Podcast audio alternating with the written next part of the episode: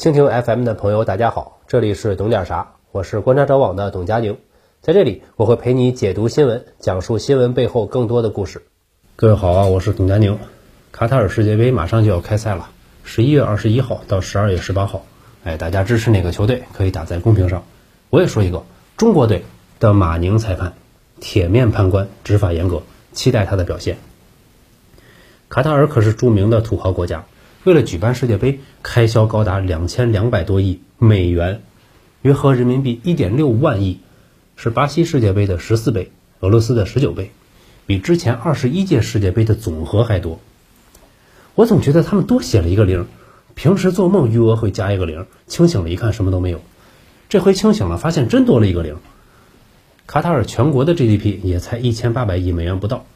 两千两百亿美元放在 GDP 排名里面，可以排在全球五十几名，前面大概是新西兰，还有 C 罗的祖国葡萄牙。这么多钱，十来年就得花出去，王多鱼也扛不住啊！而且资金大到这个程度，纯属于买什么什么涨价，要啥啥挨宰，一不小心就是扰乱市场，边际效应明显。所以直接告诉我，他们肯定把大量跟比赛没有直接关系的支出算进去了。仔细查阅资料之后，可以看到，果然如此。钱的去处，我们逐个来看看。先看必备的体育场馆。卡塔尔全国面积不到1.2万平方公里，相当于1.7个上海。申办世界杯之前，只有一座体育场符合标准，但这并不是一个问题。体育场才多大地方？国土面积就算不大，多建几个球场总还是轻松的。从2010年拿到举办权之后，卡塔尔就新建了七座体育场。翻修了老体育场，全部采用最高标准。其中主场馆卢塞尔体育场由中铁国际集团承建，建筑面积十九点五万平方米，八万个无视线遮挡座位，充满了艺术气息。这几座体育场虽说豪气冲天，可是也就占了总投资的百分之三到百分之四点五，总共六十五亿美元到一百亿美元之间，可以说是很少的一部分。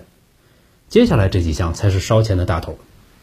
首先是首都多哈的地铁系统，无人驾驶，耗资三百六十亿美元，分三条线路，共三十七个站点，总长近八十公里，已于二零二零年全部投入运营。新建的哈马德国际机场投资超过一百六十亿美元，二零一四年投入运营，还从中国进口了一千五百多辆大客车，用于改善交通。旅游设施，卡塔尔新建了一百多家豪华酒店，这些酒店花样繁多。包括各种豪华酒店、酒店式沙漠帐篷、游轮浮动酒店、临时木屋、度假村等等，直接把首都北部的卢塞尔镇堆成了一座现代化城市，多硬气，堆也堆出一个现代化来。此外，还从土耳其、巴基斯坦等国雇佣上万名安保，也要花几十亿美元。总之就是既要最贵，也要最好。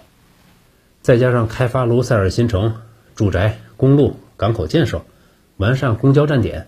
升级像电力、供水、天然气等设备，就这样每年开销一百多亿。从二零一零年到现在，总共花了两千两百亿美元。这些基础设施投资的回报显然都是长线的，会在世界杯之后继续服务当地居民。把这些钱都算作世界杯的成本，显然只是一种宣传手段，吸引眼球用的。那么这么多投资进去了，到底是赚了还是亏了呢？我们先说世界杯直接相关的部分。卡塔尔酒店有很多档次，高级酒店每晚五千到上万美元不等。你要揣摩有钱人的心思，愿意掏三万人民币住一晚的人，根本不介意再掏三万。普通酒店价格也比较贵，每晚八十多美元到两千六百美元的都有。多哈城外还建了帐篷城，每顶帐篷一晚四百二十美元，约合人民币三千块。这下精致露营了。就这样，酒店依旧供不应求。乃至一部分人还得住到港口的游轮上去，于是很多人就选择住在邻国迪拜，看比赛的时候再去。据官方预测，此次世界杯卡塔尔将接待一百二十多万游客，售出门票已经达到三百一十万张，准备入境卡塔尔的游客也超过了一百五十万人。为此，卡塔尔航空甚至紧急聘请了一万多名临时工帮忙。卡塔尔世界杯首席执行官哈特估算。本次世界杯相关的总收入预计可以达到一百七十亿美元，其中大部分是游客的消费。虽然没公布这部分收入的利润率，但是即便按百分之五十来算，也能和场馆费用打平。但实际所得肯定没这么多。因为一百七十亿中由世界杯产生的直接收入是要交给国际足联的。根据国际足联估算，这部分大约是四十六点六六亿美元，包含五个类别，电视转播贡献最大，价值二十六点四亿美元，占总收入的百分之五十六。据报道，仅中国某个短视频平台为了获得世界杯转播权，就掏了大约二十亿人民币。赞助商、广告商收入排第二，十三点五三亿美元。剩下的门票收入、特许授权、其他商品收入三类，总共六点七三亿美元。除去一些赛事组织的成本，国际足联将获得三十亿美元以上的净利润。那么，对于卡塔尔自身来说，想靠世界杯直接盈利就是不可能的了，还是要看长线收益。不过，类似世界杯、奥运会这样的大型体育赛事。是否盈利本身就是次要因素，它就像一个给全社会制定的 deadline，一种仪式，让大家觉得在这个时间点之前，我们必须得完成这个。这很重要，有助于减少执行过程中的阻力，加速各种项目的实施。这就是所谓大型活动对经济社会的推动作用。你说不建多哈地铁能不能举办世界杯？那肯定还是可以的嘛。所以花多少钱完全取决于这个国家有多大的需求。要塞多少项目进去？恰巧卡塔尔就是一个很有需求的国家。据媒体报道，世界杯的相关投资是卡塔尔提出的“二零三零愿景”战略的一部分。这一战略计划是到二零三零年，让卡塔尔逐步摆脱对化石能源的依赖，多元化经济增长，可持续发展。因此，贸易、物流、旅游、金融等行业都将是未来发展的重点，而引进外资和技术就成了关键。这次世界杯正是卡塔尔提升国家形象的机会，借此打下一个大大的广告，为产业发展做铺垫。要说卡塔尔，这可是一个神奇的国家，全国常住人口有两百九十万，但只有百分之十五，也就是四十三万左右，拥有卡塔尔公民身份，剩下的大部分都是外籍劳工，印度的、巴基斯坦、东南亚。这也是为什么卡塔尔福利无敌，号称中东人均第一富。人均年收入十五万美元，因为分母是四十三万，不是二百九十万。这种人口结构堪称神奇，全球独一份。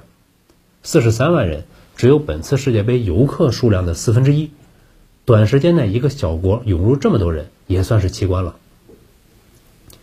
卡塔尔的财富来源大家也很熟悉，石油、天然气丰富，其中主要是天然气。受俄乌冲突影响，今年前九个月，卡塔尔的出口收入已经超过一千亿美元，是二零一四年以来的最高值。光天然气一个行业的收入，一千亿除以四十三万，人均收入就已经二十多万美元了，合人民币一百四十多万。有谁今年收入达到这个水平的，可以后台私信认识一下。资源丰富的国家很多，但能卖上价的其实并不多。卡塔尔能走到今天。直接原因是在液化天然气上押对了宝。二十世纪七十年代，壳牌就发现了超级致富密码——北方气田，这可是全球最大的天然气田，大到什么程度呢？剩下的天然气田从第二名到第十五名加起来储量还没有它多。但当时天然气还不是能源市场的主要消费品，并且使用、存储、运输都有很大难度，因此当时卡塔尔的能源出口仍以石油为主。推动卡塔尔转向天然气的，一是石油输出国组织给卡塔尔的配额比较低。一九八二年，卡塔尔石油产量每天三十二万桶，但拿到的配额只有每天三十万桶，只能降低产量，赚到的钱有限。二是经历第二次石油危机，各国开始寻求石油的替代品，天然气自然成为首选。从一九八七年开始，卡塔尔大力开发北方气田，引进大量国际资本和技术。着力解决天然气的储存、运输等问题，并且成功实现对液化天然气的技术突破。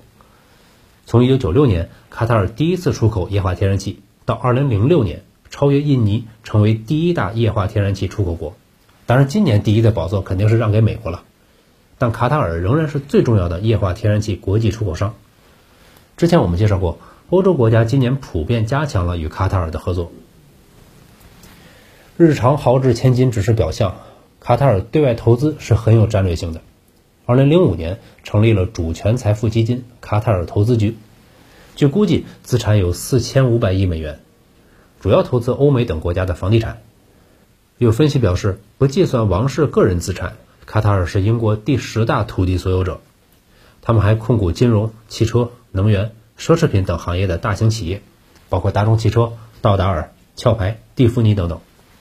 也就是说，卡塔尔自己很明白单一经济依赖的劣势，在环保的大趋势下，一旦发生产业革命，比如光伏巨变产生技术突破，那么整个国家就会陷入危机。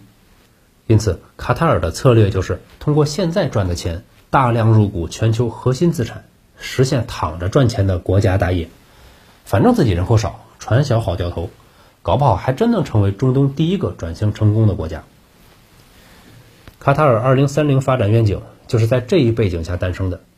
这份愿景中，卡塔尔不但入股全球核心资产，还会推动最新技术在卡塔尔落地，希望使得自己成为中东地区的媒体中心、商业技术中心、云服务和数据中心。为此，卡塔尔才愿意贴上超过自身 GDP 的资金。把大量投资跟世界杯挂钩，加快自身变革速度，但到底能不能成功呢？还需要时间的检验。好了，本期就到这里，希望大家能好好看球，快乐看球，咱们下期再见。